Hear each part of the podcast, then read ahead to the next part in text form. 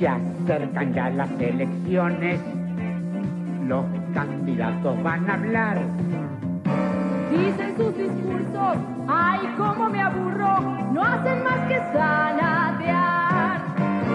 Se acercan ya las elecciones, todos prometen sin cesar. De tarde y mañana,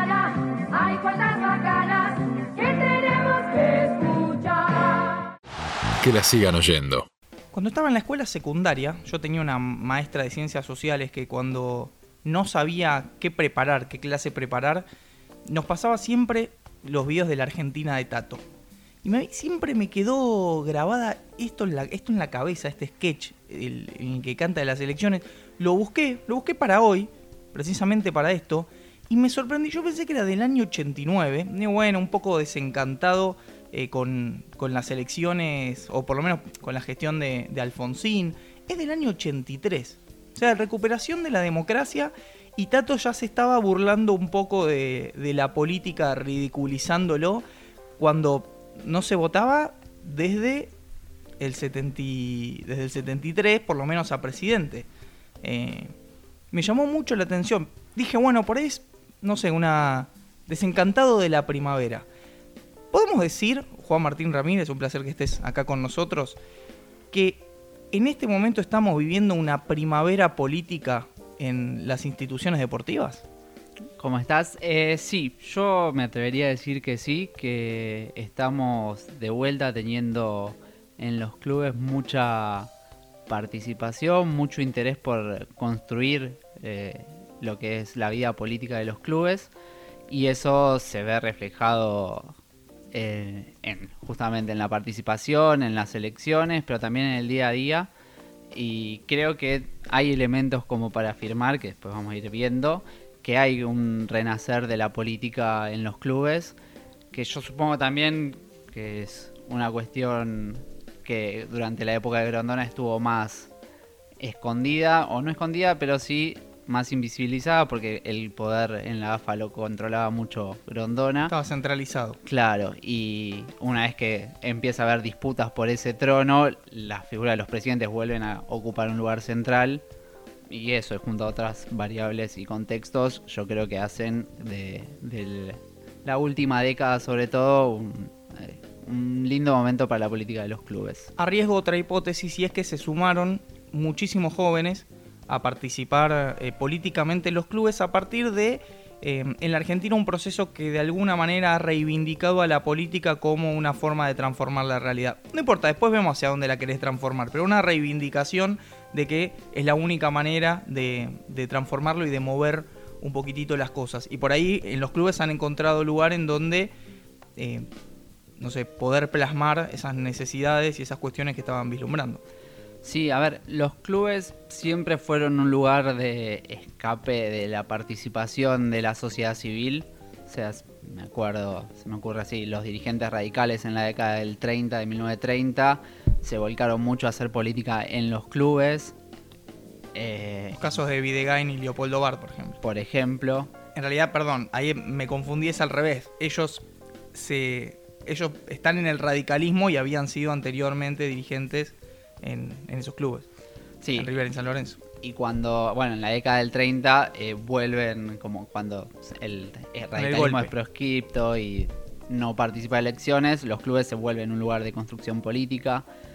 En el, en el caso de River, a mí hay dos datos que me llaman, siempre me llaman la atención. Uno es que en el 68, creo que fue eh, una de las elecciones más concurridas en plena dictadura de Onganía, o sea, un año antes del, del Cordobazo, eh, los socios se movilizaron para elegir presidente en una época que además en River no salía campeón, o sea, no se dan los resultados. Y también en el 2001, el- las elecciones que gana Aguilar, antes de, las de Pasarela, o sea, fueron las más concurridas también, o sea, 20 días antes de que estallara todo, pleno 2001, también eh, el club funcionó como un canalizador de participación. Y por ahí el segundo ejemplo derriba la hipótesis que iba a construir sobre el primero. A peores resultados, mayor movilización política. Podemos plasmar esto, obviamente que es una simplificación y hay excepciones y hay otros elementos, pero ¿puede esto implicar de alguna manera una, una tendencia a, bueno, no se están dando las cosas deportivamente, vamos a las urnas a cambiarlas? Sí, para mí no es una relación tan directa, pero sí eh, lo que también habla de un aprendizaje social.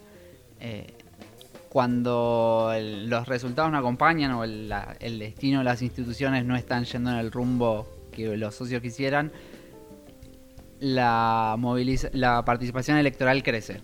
O sea, River tuvo sus elecciones más numerosas en porcentaje de padrón en 2009 y 2013 que claramente no eran buenos años electorales, eh, de- deportivos.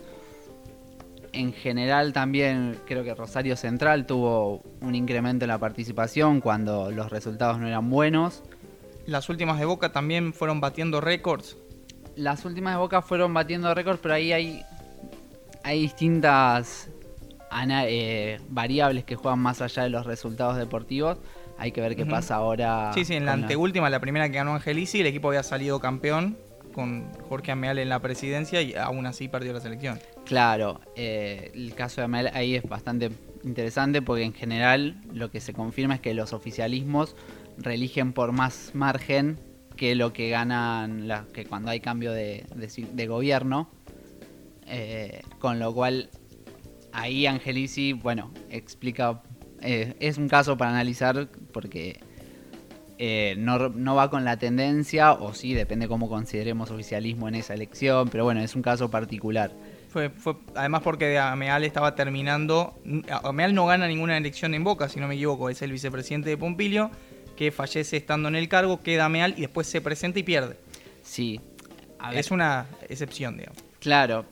Y ahí también podemos ver que en realidad Pompilio era más línea eh, Angelici que lo que era Meal.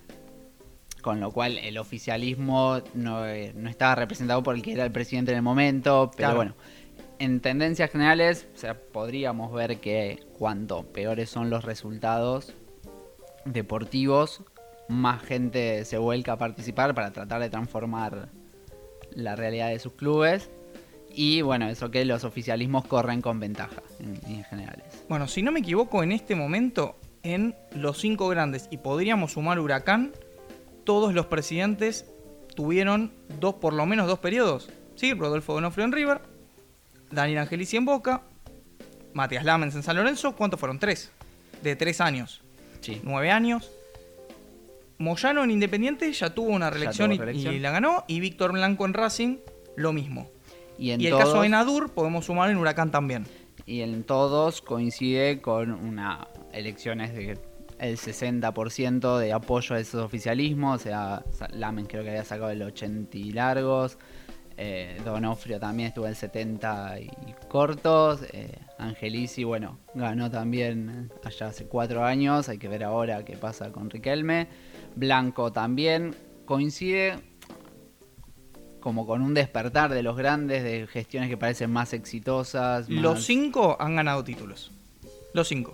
los cinco han ganado títulos después de épocas en que veníamos con que los equipos chicos ganaban más torneos que los grandes. Banfield, Lanús, eh, Arsenal mismo han ganado campeonatos en épocas que los grandes no hacían ni buenas, no tenían ni resultados deportivos ni claramente económicos. Pero bueno, siempre lo deportivo está subordinado a lo económico en el caso de los clubes. La famosa frase de los balances no ganan campeonatos. No, los balances no ganan campeonatos. Y ahí también tenés un problema a la hora de analizar las gestiones. Una, una buena gestión, a ver, en líneas generales todos van a decir lo mismo. Quiero un club ordenado, que venda pocos jugadores y caros, que potencie los recursos inferiores y traiga pocos jugadores que potencien lo que ya hay. Todos van a decir lo mismo. Claramente no todos lo van a hacer, después entran en el juego, en el juego otras cuestiones, pero más de representantes, No, y intereses. además también, a ver, convengamos que políticamente, vamos, tomemos el caso de River. Supongamos que llega Rodolfo Onofre en el año 2014, no estoy diciendo que esto haya sucedido, pero llega en el 2014 y empiezan a salir en el 2015, en el 2016 un montón de chicos de inferiores. ¿Alguien va a reconocer el trabajo de inferiores que invariablemente tuvo que haber empezado con pasarela previamente? Porque no es que vos en dos, tres, cuatro años, en ningún periodo presidencial se puede hablar de, de inferiores sin tener en cuenta a la gestión anterior. Porque los frutos no se ven durante el propio periodo presidencial. O sea, dentro de lo que es inferiores, no hay posibilidad casi, porque los análisis suelen ser demasiado cortos. Nadie dice, las inferiores están bárbaros porque conozco el día a día y sé que esto en 3, 4 años más eh, va a tener un montón de jugadores surgidos de las divisiones juveniles. Pero la realidad es que es una inversión que después va a otro y cosecha. Sí, no solo con los casos de los inferiores. O sea, vos traes dos jugadores para jugar en defensa, dos centrales. Y por ahí el primer año no rinden y vos tenés elecciones en diciembre y se destapan al año siguiente y los títulos lo tiene otro. Y por ahí, a ver, la gente valoró que vos trajiste esos dos defensores, pero en el medio trajiste 10 más. Que ahí cuando uno piensa en las elecciones y en los clubes, por un lado tiene eso de que vos podés hacer las cosas bien, la pelota no entró y, y quedaste como una mala gestión. O sea, vos podés traer buenos jugadores, potenciar tus inferiores y Es, es ingrato e incorrecto. es ingrato, incorrecto, pero bueno, o sea, uno lo que como dirigente lo único que puede hacer es minimizar el margen de error o creer que lo va a hacer. Sí, o mismo trabajar desde el club para generar una cultura política que no entienda solamente de resultados y de cortoplacismo. Sí, y por el otra cuestión es, el voto es uno solo, el socio cuando va a la urna, que está castigando a la gestión, qué parte de la gestión está castigando, está castigando los refuerzos, está castigando al técnico, está castigando que no se dieron los resultados, o está castigando que como no se dieron los resultados quiere otra cosa, o está eligiendo otra cosa porque cree que, no sé, el que viene va a traer un mejor técnico o va a ordenar mejor las finanzas. Sí, no, y además decís, ah, bueno, está castigando al técnico. Bueno, ¿a qué técnico? Porque el que estuvo hace tres años bajo la misma gestión dirigencial no es el mismo que está hoy, que por ahí, no sé, nos equivocamos, por ahí necesita tiempo. Sí, con todo esto igual sigue siendo claramente la mejor opción el voto y las elecciones como forma de rendición de cuentas de los dirigentes, eh, que en el caso de que se transformen en sociedades anónimas deportivas se perdería y ya quedaría todo mucho más. Sí, por ahí el dirigente quedaría más blindado a, a los resultados deportivos, pero el socio perdería su capacidad de de controlar o de exigirle al dirigente lo que considere que es acertado para el club. Sí, además de sentirse parte. Es complejo porque hemos hablado muchísimo sobre la cuestión de las sociedades anónimas deportivas, sobre el propio rechazo que nosotros manifestamos. Creemos que con conocimiento de causa respecto de esas situaciones.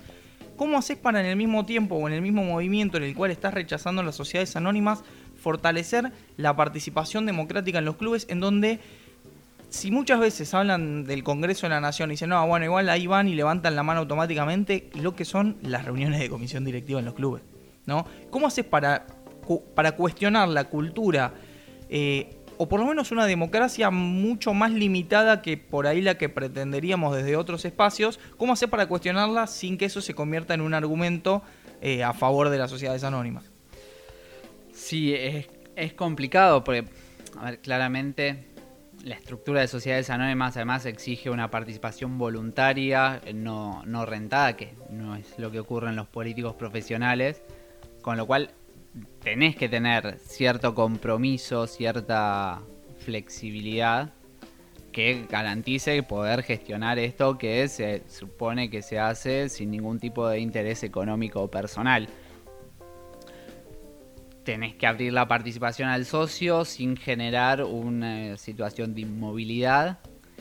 Y por eso también me parece que las elecciones están teniendo tanto, tanto impacto y tanta, tanta convocatoria en líneas generales, porque el socio ve que puede involucrarse, que tiene que involucrarse. Ahí yo creo que también hay una cuestión de las un efecto por ahí no tan deseado de las campañas de marketing. Las campañas de marketing que generan esto como sepa- sos hincha, sos socio, así sos más parte todavía. Bueno, eso genera que también, además de asociarse, ese socio quiera participar. Y desde ese lado, las elecciones me parece que analizan bastante bien en la estructura de sociedades civiles, de asociaciones civiles, eh, todo este afán de participar, de querer involucrarse sin eh, con, más allá de que las estructuras son muy cerradas y el- en general el- decide el presidente. Hay mucho, sumo- mucho estatuto viejo con pocas adecuaciones en los últimos años respecto de estas cuestiones. Muchos lo que han hecho en los últimos años fue adecuarlo a eh, la ley del deporte, que tampoco está plenamente en vigencia, pero que estipula un máximo de dos reelecciones para los presidentes. Sí, que, o sea, por eso son tres periodos de máximo cuatro años lo que establece, que es el decreto que modificaron ahora, el decreto 92-2019. Ujú. Eh, lo que genera también, hoy estaba leyendo que en la AFA querían cambiar y adecuarlo a tres periodos cuando la última modificación la habían sacado a dos, aprovechando ya que se adecuan a la ley, o sea, Es como el tema de los descensos. Ponemos cuatro, pero después vemos si lo cambiamos a tres, volvemos a cuatro, a, a dos, vemos, vamos viendo. Sí, hay que reconocer, a ver, es distinta la situación de los distintos clubes que no es lo mismo claramente Boca, River que lo que fue Defensa y Justicia o San Martín de San Juan, por ejemplo, Eh, Tigre mismo, o sea, depende el, el club, por ahí decir, poner una que tengan que adecuar a tres mandatos es un avance, el tema es el compromiso de los dirigentes donde ya tienen dos mandatos máximo, no aprovechar la trampa, que creo que decían que Blanco también quería poner tres mandatos. Pero desde pero él empezar desde cero. Empezar Esa era la trampa, cero, supuestamente. Ahora, igual también esto nos traería discusiones que desde la ciencia política seguro abordaron muchísimo, que es, bueno, ¿por qué sería más democrático que limitar la cantidad de periodos? ¿O ¿Por qué habría que hacer? Pues eso es una discusión no solo en términos de instituciones deportivas, eso sucede. O por otro lado, eh, los casos como por ejemplo el de Lanús, en donde, bueno, no hay elecciones. ¿Por qué? Porque hay unidad. Y ellos internamente decían al presidente, bueno, ¿eso es menos democrático? ¿Por qué lo sería? ¿Por qué no lo sería? Eh, sí, ese es el caso de las de Lanús es muy interesante por eso mismo, porque a ver, uno se supone que se agrupa, tiene proyectos de club, y si todas las agrupaciones, que son quienes van ejerciendo la representación de los socios, se ponen de acuerdo y presentan una sola lista, el sistema te queda sin contrapesos, pero al mismo tiempo es el mismo, la misma dinámica la que se está regulando, como eh, es menos democrático, y uno a priori siempre preferiría que hubiera contrapesos, oposición, eh, oficialismo, pero la- es el mismo sector que está... Pero no significa que no tengan internamente contrapeso. No, no, no, no, pero bueno, dentro de la lista a la hora de elegir el socio libremente ya no se cerró un canal en el cual... Sí, si eso suponemos que no hay participación activa dentro de las propias organizaciones que a la vez definen un candidato único. Claro. Con lo cual tendríamos que en ese caso conocer, pues si realmente existieran, por ejemplo, en Lanús, no sé, digo, espacios asamblearios de las distintas organizaciones, eh, en donde discuten sobre cómo, cómo conformar una comisión directiva, una presidencia, etcétera, y deciden en esas propias asambleas eh, elegir a un candidato digo, por aclamación o no sé lo que fue, se pone a quizás es mucho más democrático que el voto mismo. Sí, sí, totalmente. A ver, mientras el, todo el proceso de selección esté abierto, no esté cerrado, y Claro, exactamente. es democrático. Sí, sí. Eh, Mientras no sea que vos tenés tres sellos, yo tengo cuatro y mm, gano yo y estoy y bueno, quedé. Sí, sí, totalmente. De hecho, es mucho más democrático, participativo, si se quiere, que cuando, en el caso de gimnasia, que dice, bueno, Maradona, quiero que haya un solo candidato y todos empiezan a ir atrás de su voluntad. O sea, eso hubiese sido una unidad mucho menos, Sí, mucho más discutible. mucho, más, discutible, polémica, sí, más polémica que, Casi una amenaza, digamos. claro, que todas las agrupaciones en pleno uso de sus facultades. Sí. eh, Con Maradona, eligiendo. con Maradona además llegando de la mano de uno de los principales interesados en la implementación de las sociedades anónimas deportivas. Sí. eh, Dueño ahora de un club en España también. Bragarnik, sí, siempre presente en el fútbol argentino. Y también está metido en las elecciones en Boca, que ya es un tema, a ver si, si le dan o no más lugar eh, con sus jugadores y, técnicos.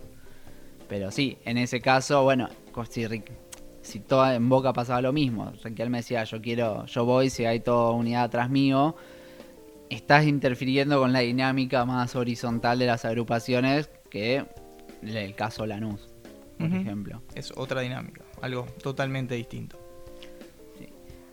Igual, bueno, yo estuve viendo las elecciones del- desde el 2011 al, a este año en los clubes que jugaron la temporada pasada de la Superliga. Sí.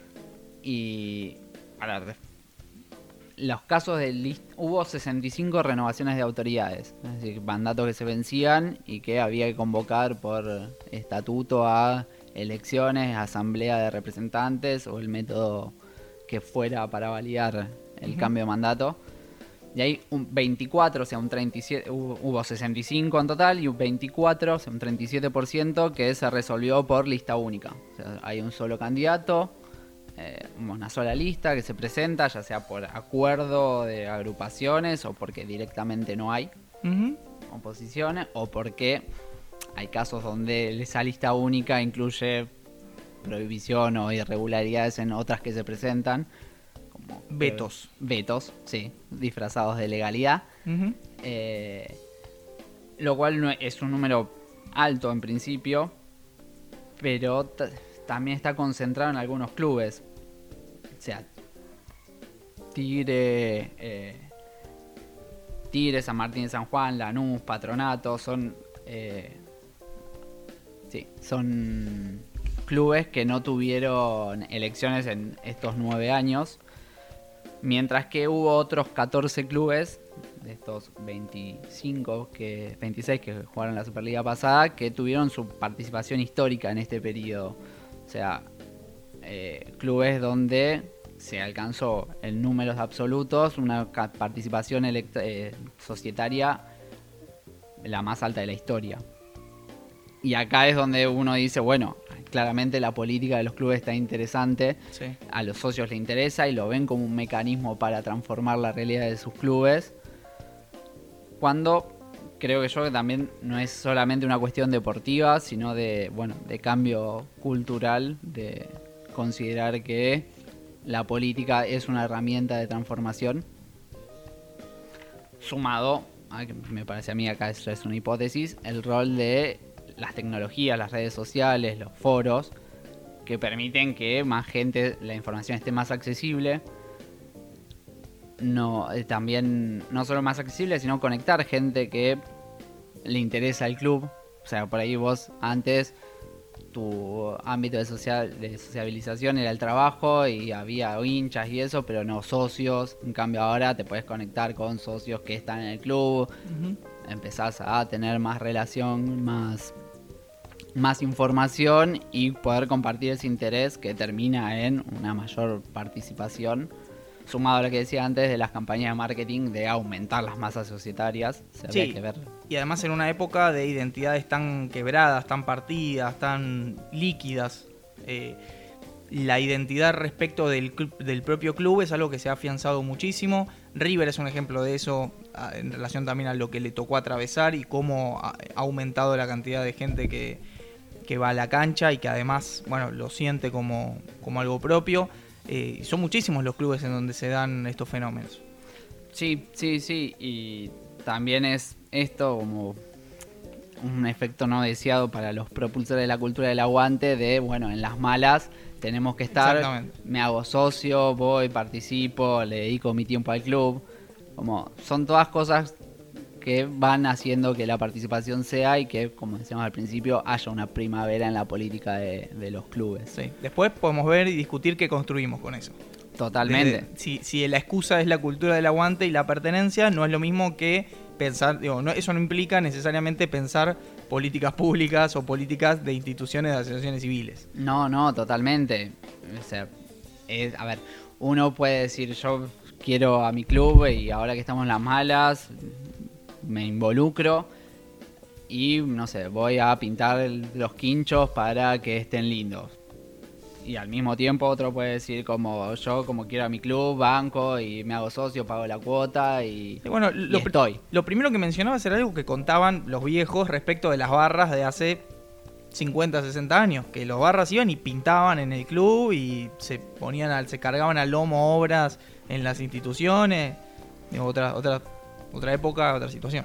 Sí, también de ahí está la cuestión dirigencial, a ver qué hacen los dirigentes, qué, qué lugar tienen los socios para poder hacer algo más. Y, Obviamente. Y si, no sé, alguien dice como, sí, yo quiero participar, che, tengo un proyecto y está todo cerrado, va a generar un efecto contrario a, a lo buscado o a lo que Sí, hizo el socio venga. acercó. Sí. Claro. Inclusive por fuera de no sé, algunas experiencias que conozco de muchos espacios en los clubes de derechos humanos que se han abierto en los últimos tiempos y no necesariamente que provienen de la línea dirigencial, sino que muchas veces es, bueno, hagan, les damos la libertad de hacer lo que quieran y muévanse y, y en ese sentido también, y es otra forma de, participación democrática o de una ampliación de la democracia.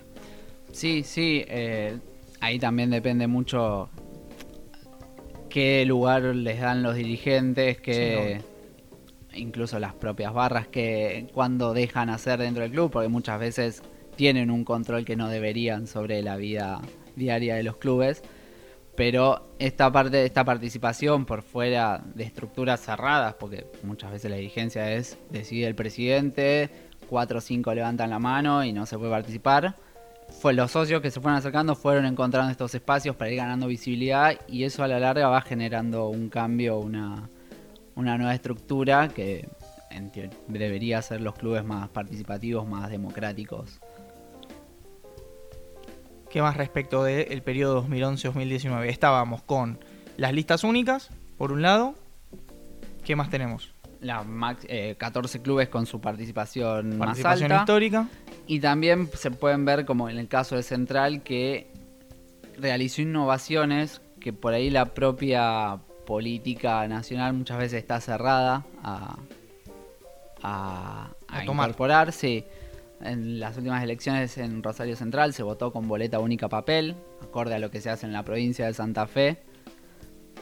Que esto una es, por los especialistas dicen que es el método más seguro, más democrático y justo que, ¿Qué, qué implicaría? la boleta única papel es una sola boleta, no hay boletas partidarias, sino en una sola boleta están todos los candidatos de la- que se presentan a las elecciones y el socio, o en este, bueno, en este caso el socio, elige dentro de esa boleta cuál es la opción que quiere votar. De esta forma te evitas robo de boletas, boletas falsas, porque son todas las boletas iguales, más allá de quién vayas a votar. Claro. Eh, eso es una innovación que en la AFA del 38-38 es Hubiera sido un alivio. Hubiese sido, sí, una... Eh, bueno, alguien marcado dos veces y listo, era esa. Bueno, pero al menos te queda el registro de cuál es lo que está mal, o sea, no era imposible que, que pasara lo, lo que pasó. Eh, lo, a mí lo que más me gusta de este caso es que demuestra que también los clubes son un terreno de innovación que puede aportar en esto de el rol social de los clubes, se habla mucho en general de, de la parte social justamente, pero también cumple un rol social en esto de la participación y la cultura democrática, que para mí el caso de la boleta única papel de central lo, lo ejemplifica bastante. Como una posibilidad de hacer pruebas, Sí. ensayos. Sí, sí, sí. Pero bueno, hay, claramente hay situaciones distintas, no es lo mismo Boca, River que otros clubes. Y lo bueno es que queda como mucho terreno para avanzar, analizar y, y proponer mejoras que, que contribuyan tanto a los clubes como a la sociedad en general. Que la sigan oyendo. Aquí está Boca. Hicimos un poco entonces el repaso sobre las distintas elecciones, sobre si estamos viviendo o no una primavera democrática en las instituciones del fútbol argentino. Y tenemos acá a Beto Parrotino, periodista de Tiempo Argentino, siempre lo digo, me suena un versito hermoso, uno de los que más ha laburado y más sabe sobre el proceso eleccionario. Y Beto, preguntarte, siempre quise decir preguntarte, preguntarte si Riquelme quiere que florezcan mil flores en las elecciones de Boca de el próximo fin de semana. Estoy desde el más acá, pero desde el más allá. Sí, eh, Riquelme quiere que florezcan mil flores, que sea una votación récord eh, en Boca la del próximo domingo, porque eso le, juega a favor a, su espacio, el espacio que encabeza eh, el candidato a presidente Jorge Amora Meal, y que, que acompaña a Riquelme en el, en el cargo de vicepresidente segundo, en el caso de que sean electos. Eh, quiere que, estalle la primavera, porque mejor dicho, que estalle el verano eh, electoral en Boca y que el domingo por la noche, a eso de las 10 de la noche, como ya dijo, esté en la mitad de la cancha de la bombonera, que es el patio de su casa, tomando mate. Vamos a hacer un breve, brevísimo raconto al estilo, te lo resumo así nomás, de qué fue lo que pasó en, el mundo Boca respecto de la cuestión de las elecciones en las últimas dos, tres semanas, por ahí hasta, hasta el anuncio de Román? Sí, eh, lo que pasó es que yo te lo tiro un poco más para atrás de la línea de tiempo. Eh, hay una hay elecciones nacionales eh, a, presidente, pierde Macri. Eh, cuando pierde Macri, las, las posibilidades de que Riquelme participe, eh, participe en la vida electoral de Boca aumentan. Eh, cuando se empieza a acercar la, la fecha, el oficialismo a través de, sus medios amigos dicen que Riquelme va como candidato a vicepresidente, de Cristian Gribaudo, que es el delfín de Angelici por extensión de Macri, y a su vez es funcionario en la provincia de Buenos Aires, que por ahora gobierna María Eugenia Vidal, eh, Gribaudo Riquelme. Eh, y de pronto sale Riquelme y dice al mismo tiempo que todos son lo mismo eh, y que a su vez les pide a todos esos que son lo mismo unidad uh -huh. para que el desconcierto reine. Y en la última instancia finalmente se decide el día que se cierran las listas a, a, candidatos a presidente Boca que va a ser el candidato a vicepresidente de AMEAL. Y desde entonces eh, Riquelme se peronizó más que nunca. Eh, la, figura de Riquelme y Perón aparecen como, como hologramas en, en, un punto y está en ese momento, está en campaña y ah, bueno, ahora está eh, en el cierre de, campaña antes de, del domingo, de las elecciones del domingo en Boca. Te escuchaba e iba anotando, voy a ir de atrás para adelante. Primero, ¿Por qué al perder Macri las elecciones nacionales aumentan las chances de que Riquelme participara en las de Boca? Mm, ¿Recordarán el topollillo? Sí. Um, recordarán eh, que él se quería ir a. quería que le mejoren el contrato, y, pero eh, Macri lo quería vender. Eh, recordarán que un año después exacto del topollillo eh, secuestran a Cristian Riquelme, que hoy uh -huh. es como su vocero, su hermano y su vocero. Exacto. En, en, su fuero íntimo, Riquelme siempre pensó que sus hechos estaban vinculados. Viste que Apa. cuando uno piensa algo al sí, margen sí, sí. de lo que sea la realidad, eso, eso es otro tema. Eh, vos me podés decir, o ustedes me pueden decir, bueno, pero después fue a la casa, eh, fue a la Quinta de Olivos, después esto, uh -huh. después lo otro. Sí, digamos, pero en el fondo Riquelme es de Don Torcuato, eh, nunca salió de ese búnker. Eh, y Macri eh, en el fondo también es, de, es, el hijo de un empresario rico. Bueno, sin Riquelme, en, sin Riquelme, sin el, el, hierro, sin Macri en la casa de gobierno, eh, es un Macri con menos poder. Eh, entonces dijo, si hay que sacar al macrismo, algunos le atribuyen esta frase, a, esta frase a Riquelme, si hay que sacar al macrismo en Boca, primero se tiene que, hay que sacarlo en, en la Argentina. Entonces, por todo eso, aumentaron las chances de que Riquelme participe en la vida electoral de Boca. Y después la jugada entonces de la unidad, ¿a qué se debe? Digo, pues la unidad implicaba hacerla con personas del macrismo.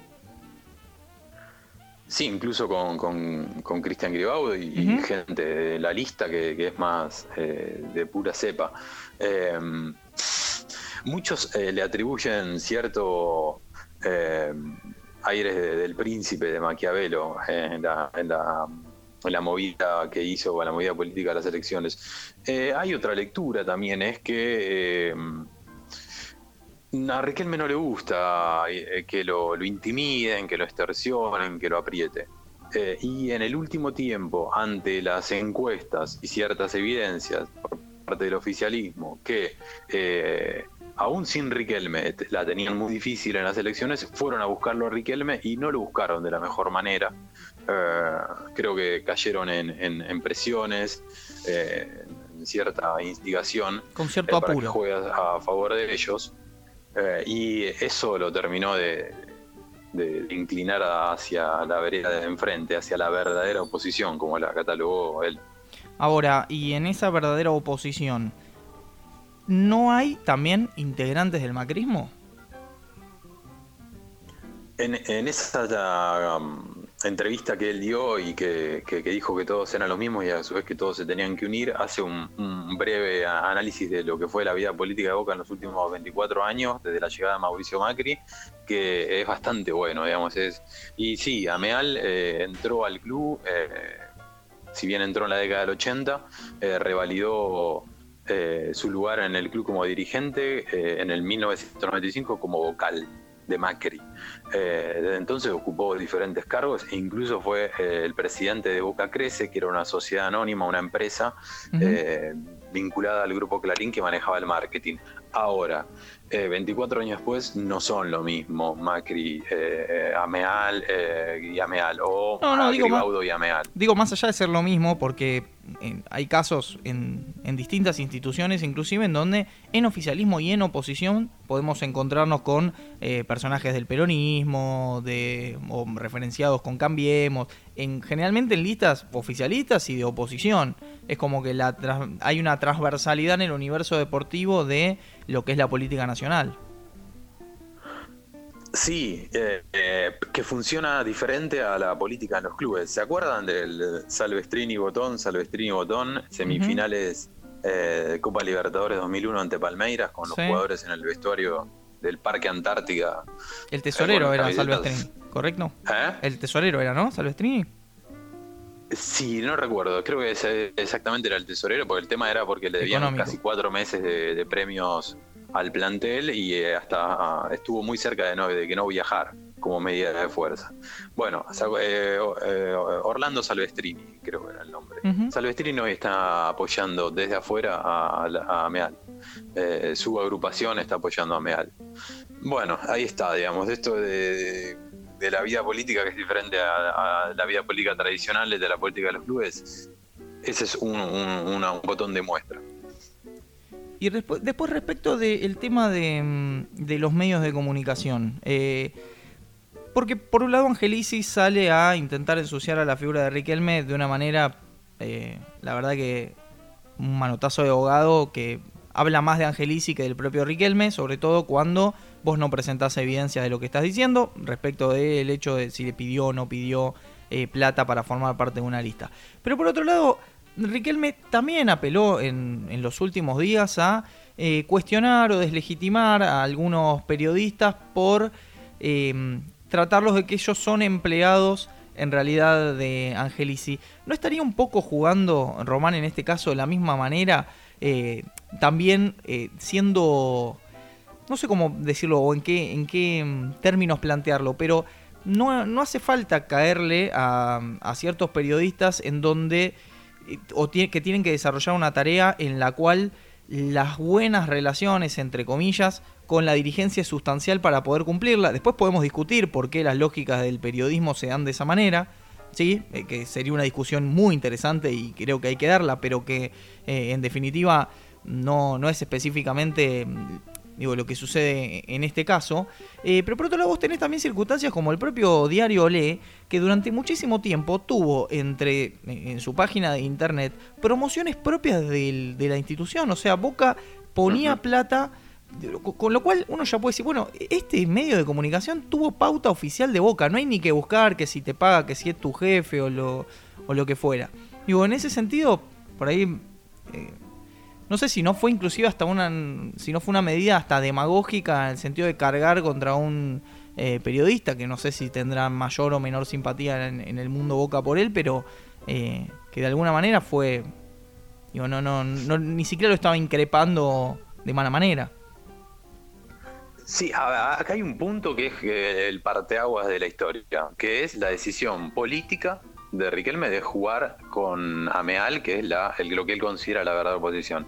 Desde ahí, eh, los nervios eh, de- del oficialismo en Boca, vamos a llamarlo macrismo, fueron eh, inauditos. Nunca se vieron tan afuera del club a partir de esa decisión. sí sí Desde notó. entonces empezaron a, a ver eh, movidas, de, mm, movimientos discursivos, disputas discursivas que bajaron un poco el tono de, de fondo de qué es lo que se quiere con un club, digamos, esto de decirle eh, de, por parte de Riquelme, decir que uno es hincha Huracán, Angelici, y que Claro. Graudo es hincha Independiente, y la respuesta de Angelici diciendo, bueno, pero él es de Tigre. O sea, eh, ahí ya retrocedimos un par de escalones Sí. eh, en lo que en la, la discusión que estamos hablando de que es un club de fútbol.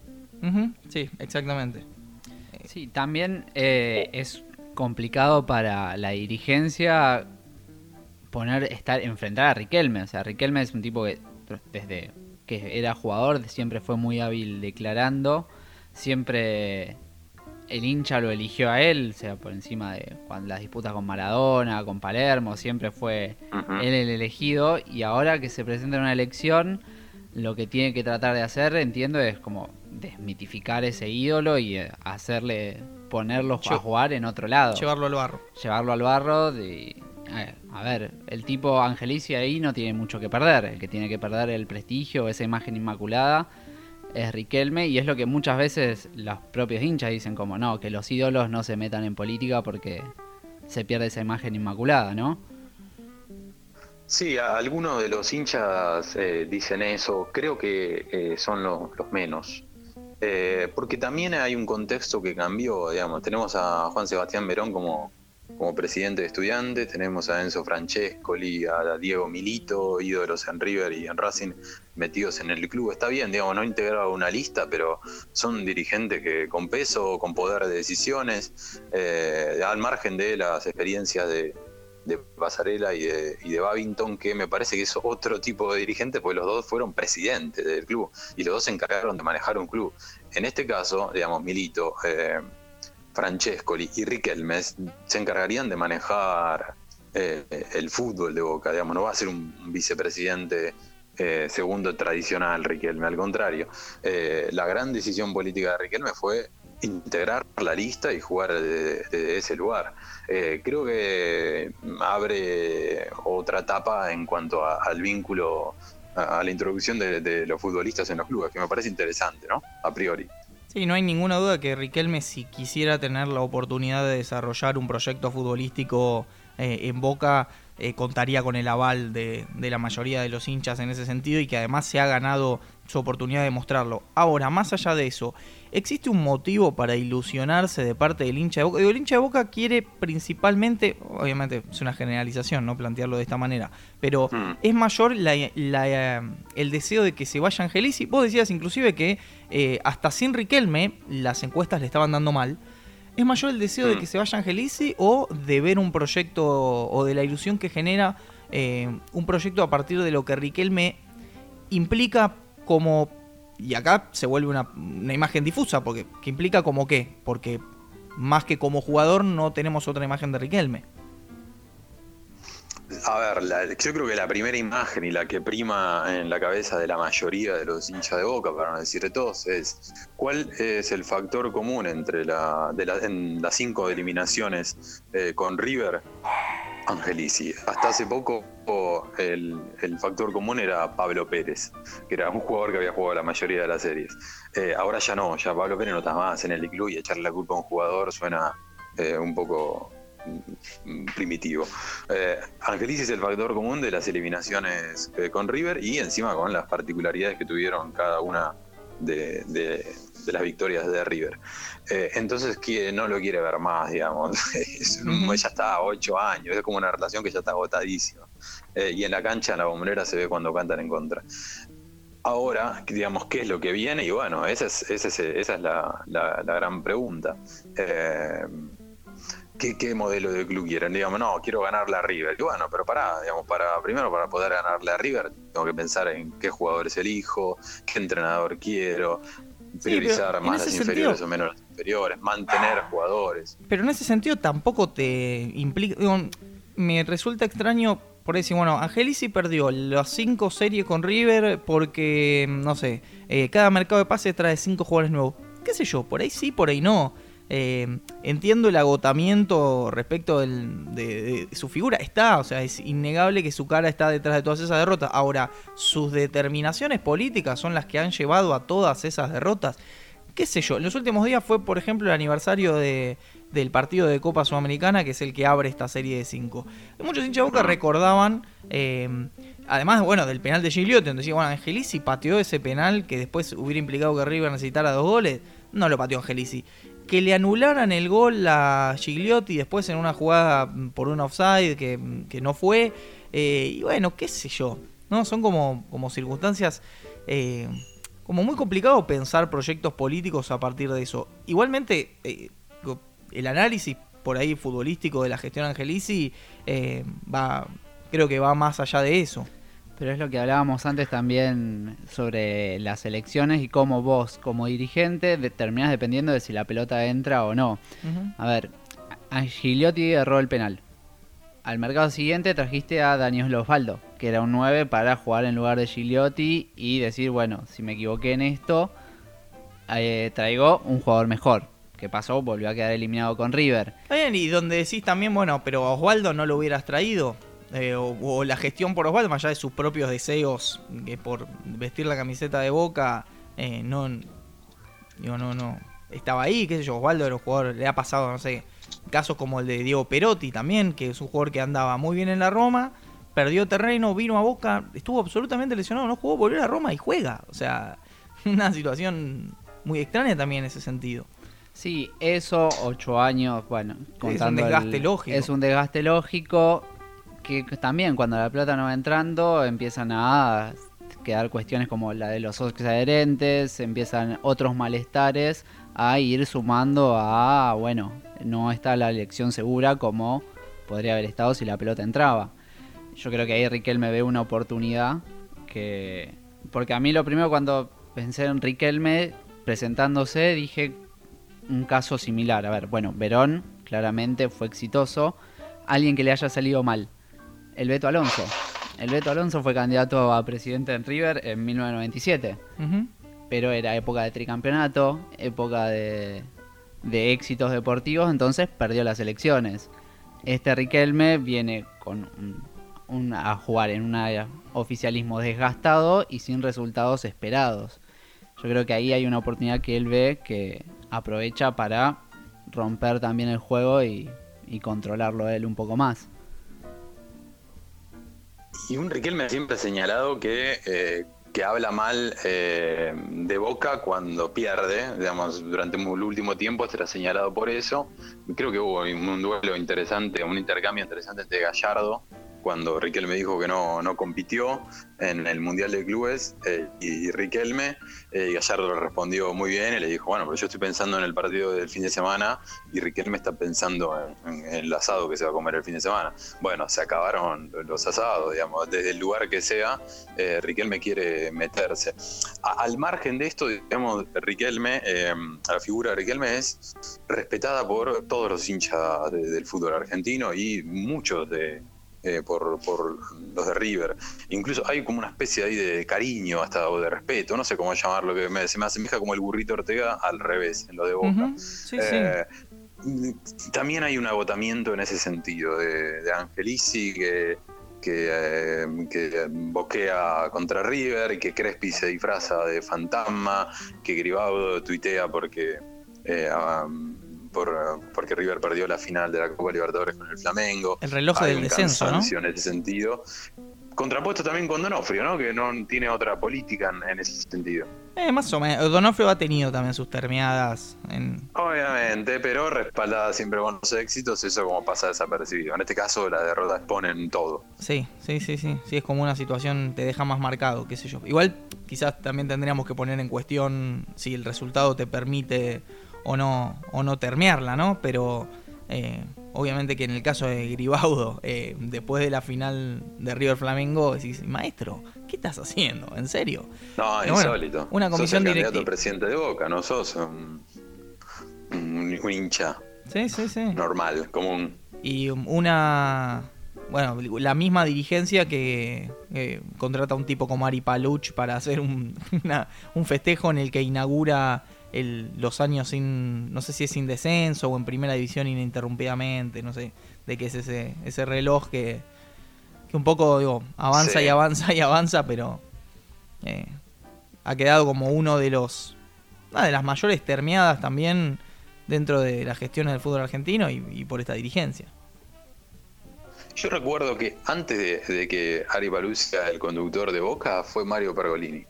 Mira que otra Mm. paradoja, otra contradicción. Creo en, lo- en los años de Macri también, ¿no? Como presidente, creo. Más de una vez estuvo el ahora candidato a vicepresidente primero de AMEAL, de la verdadera oposición, condujo la fiesta macrista en Boca.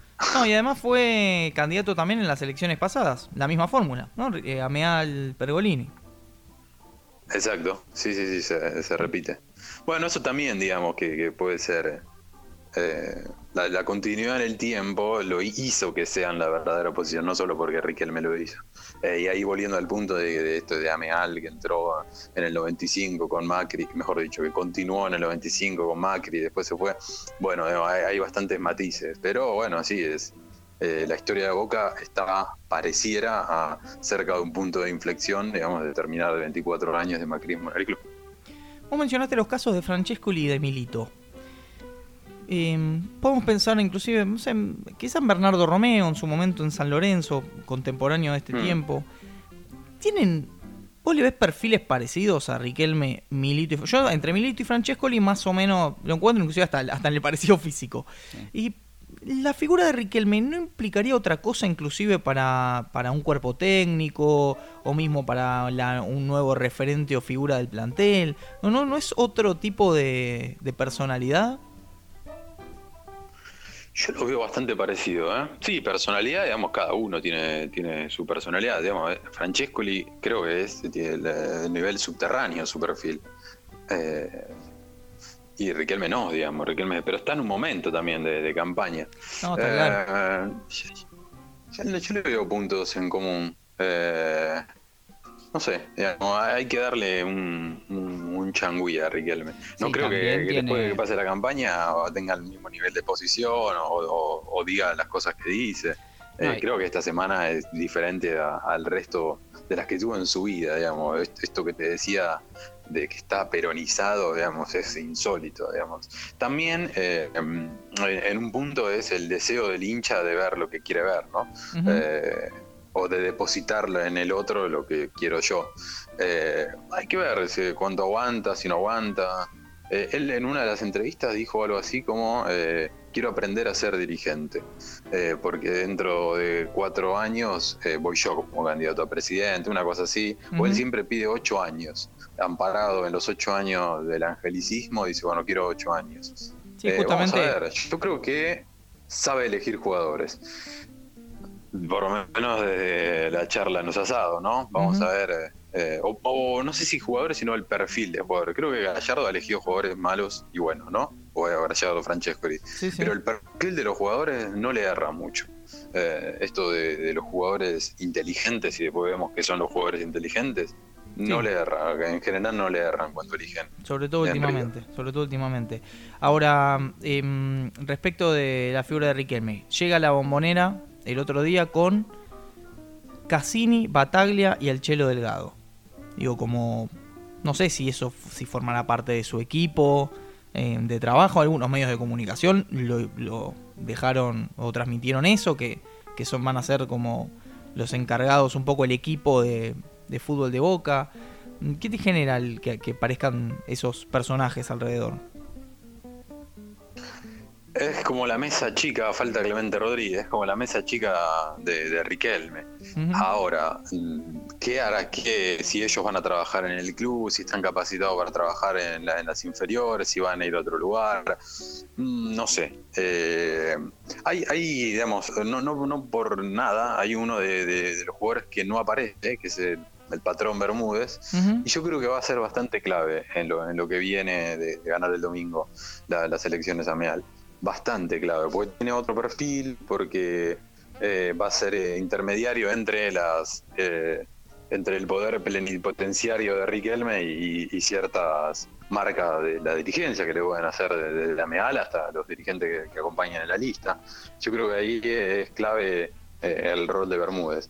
Y al, al- al- al- así a, a primera vista parecen ser todos los amigos de Riquelme con él y van a entrar al club. Yo creo que no va a ser tan así, que en un principio parece eso. Eh, pero bueno, digamos, después lo tenemos que individualizar, qué sé yo. qué, qué trabajos hizo Cassini y Delgado, creo que fueron dupla técnica en Los Los Andes. Andes. Sí, sí. De muy- sí, muy poco tiempo. sí. Y Eh, Bataglia, que bueno, tiene, dirigió Almagro, estuvo cerca del ascenso. y tiene su, su negocito en el Parque Sarmiento, privatizando También sectores tiene- del Parque Sarmiento. es, es- es raro eso, porque supuestamente el negocio se lo da al gobierno de la ciudad, Ujú. Eh, pero bueno, ahora va con Ameal, que es como la oposición a- al Sí, macrismo sí, en la ciudad. Bueno, hizo Eh, oposición y pienso por ahí Bermúdez es uno de los personajes con la camiseta de boca más antimacristas de los últimos 20 años. Sí, sí, sí, sí, desde, desde el 2001, Ujú. eh, más o menos. Sí, sí, y uno de, los- uno de los primeros donde- en denunciar la corrupción macrista. Es un, visionario. Ma- Macri es un mentiroso, dijo. Hay una nota, creo, del año eh, 99 o 2001, no me acuerdo. Pero Macri es un mentiroso, eh, un título que fue premonitorio. Beto, y para cerrar, ¿qué se puede esperar de las elecciones del domingo? ¿Hay posibilidad, digo, respecto del clima? eh, mucho se habló, bueno, estuvo el tema de las caretas que les hicieron sacarse a los hinchas que fueron, el tema de si pueden ir con camisetas de Riquelme, que se tapen los tatuajes, que vayan 50.000 personas. Eh, ¿cómo, ¿Cómo imaginás que va a ser el clima en, en la elección? Y bueno, en el fútbol argentino estamos acostumbrados a que sucedan sorpresas eh, en este tipo de cuestiones. ¿Vislumbrás que puede llegar a pasar algo? Una elección caliente fue cuando Pasarela fue elegido presidente, Uf. ¿no? Que ganó por Los seis votos. escasos votos ante Donofrio. Sí, exactamente. La del 2009. Ah, es- esa, esa estuvo bastante caliente. ¿eh? Eh, Yo no creo que haya diferencia de seis votos con el ganador. Eh, creo que va a haber más diferencia. eh, creo que, como se dice en el tenis, hay ventaja meal. Eh, y bueno, hay que ver si eh, meten el, el punto ganador. Si cierran el Hay que partido. ver también cómo se desarrolla la, la jornada electoral, como dicen los periodistas. Creo que Riquelme repitió un millón y medio de veces que lo necesitamos a que vengan 40.000, 50.000 socios a las 9 de la mañana. Me imagino que va a haber mucha gente a las 9 de la mañana y me imagino también al oficialismo que no se va a quedar en calma, sino que eh, va a querer eh, llevar sus artimañas hasta donde les dé, hasta ¿Y donde les Beraldi? quiero decir, desde... ¿Cómo? Veraldi, ¿qué rol va a jugar? Porque en esa elección de pasarela se dice que llegado a un punto, Caselli empezó a desviar, o sea, la gente que era voto de él empezó a decir, bueno, que vayan para pasarela, que no gane Donofrio. Veraldi, ¿qué, qué lugar puede ocupar? Eh, yo creo que está muy cercano a, a al oficialismo. Eh, muy cercano. Eh, aún compartiendo una fórmula en su momento con Ameal, él como presidente y, Beraldi como segundo, hoy, hoy o en esta última semana se acercó mucho a, a Gribaudo, a lo que es el oficialismo, también viendo el, poder multiplicador de panes que de votos que, tuvo Riquelme, ¿no?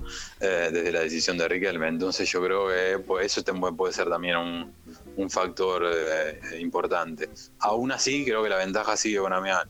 Eh, bueno, decía, eso, eso va a ser un clave, digamos, si en algún momento hay una desviación de votos a- hacia de, lo- de los de Beraldi hacia Gribaudo. Eh, otro punto clave va a ser eh, el rol de la Inspección General de Justicia, que está eh, bastante cercana a Angelici. Eh, otro rol clave puede ser la barra brava, eh, si es que va a amedrentar o no a, los socios que van a votar con o sin eh, careta, tatuaje o remera de Riquelme. ¿Pasó eso en, en los ah, últimos partidos? último- ¿En los últimos ¿Cómo? partidos hubo amenazas de la barra a quienes cantaban contra Angelici y eso? Eh, mano, no hubo. Sí, hubo en, en la bombonerita, en un partido de básquet, sí, eso hubo. Eh, en, en la cancha, en los partidos de fútbol, es más como la 12 se impone, eh, con el- o trata de imponerse con el canto, eh, y, y también de controlar los sectores. Eh, pero bueno, va a ser eh, un punto a, tener en cuenta. Lo, tienen, lo tienen incluso en cuenta lo, que es la posición. Y otro también es eh, los medios también, que qué sé yo, digamos, como, como con, hasta dónde va, va a ser un caos o no ir a votar, qué sé yo, digamos. Eh, sí, eh, y esto es casi seguro que va a ser récord eh, en, en participación. Supongo que va a pasar los 26.000 que creo que votaron eh, hace cuatro años, luego lo va a pasar. eh, incluso el oficialismo, que quieren que no vaya a votar, dijo que entre 30 y 35 mil van a ir a votar. Y la, la gente de AMEAL dice que van a ir de 40 a 45 mil. Eh, va a ser una jornada larga el domingo, pero me parece que en un punto beneficiosa para la cultura democrática de- del fútbol. Que la sigan oyendo. Que la sigan oyendo.